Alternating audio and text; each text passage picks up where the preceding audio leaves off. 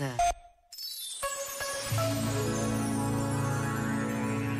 Maria Madalena foi uma mulher que reconheceu Jesus ressuscitado ao ouvir a sua voz e correu a anunciar o que tinha escutado.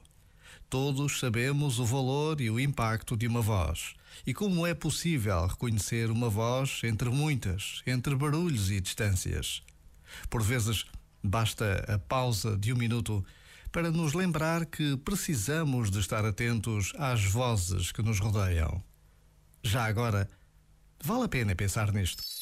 Este momento está disponível em podcast no site e na app.